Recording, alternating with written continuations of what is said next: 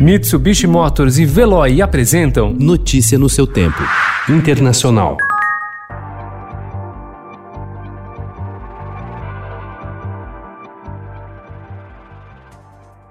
Um levantamento publicado ontem pelo New York Times indica que a Covid-19 vem afetando mais do que se imaginava as minorias raciais nos Estados Unidos. Segundo a análise, negros e latino-americanos correm três vezes mais risco de serem infectados do que os brancos e duas vezes mais de morrer. Em faixas etárias mais avançadas, a desigualdade é ainda maior.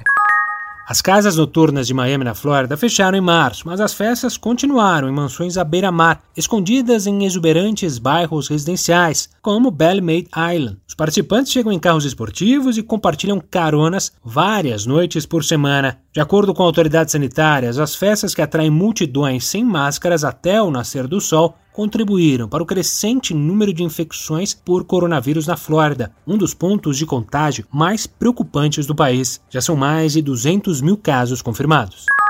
A estátua do Cristo Redentor no Rio de Janeiro entrou na campanha eleitoral dos Estados Unidos e foi pelas mãos do próprio presidente Donald Trump que prometeu defendê-la dos vândalos que vêm decapitando os heróis da história americana. Durante os protestos contra a morte de George Floyd, os manifestantes incluíram no roteiro da insatisfação ataques a estátuas de figuras históricas apontadas como racistas. Nesse meio tempo, monumentos de generais confederados da Guerra Civil dos Estados Unidos e até de Cristóvão Colombo sofreram atos de vandalismo.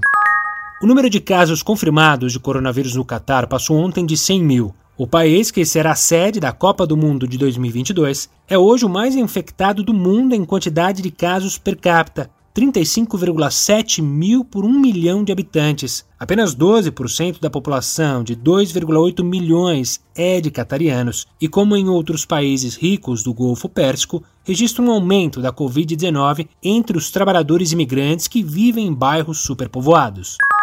A Arábia Saudita abriu ontem as inscrições para a grande peregrinação anual do Hajj à cidade sagrada de Meca, mas apenas para residentes estrangeiros, que constituem 70% dos mil fiéis autorizados a fazer o ritual nesse ano. Quem for selecionado não poderá beijar ou tocar a Kaaba ou a Pedra Negra, que é uma relíquia sagrada da mesquita. Além das restrições, serão instalados pontos de controle em todas as entradas de Meca, inclusive nas paradas de ônibus e no pátio da mesquita para medir a temperatura de cada fiel. Todos dentro do templo serão obrigados a usar máscara.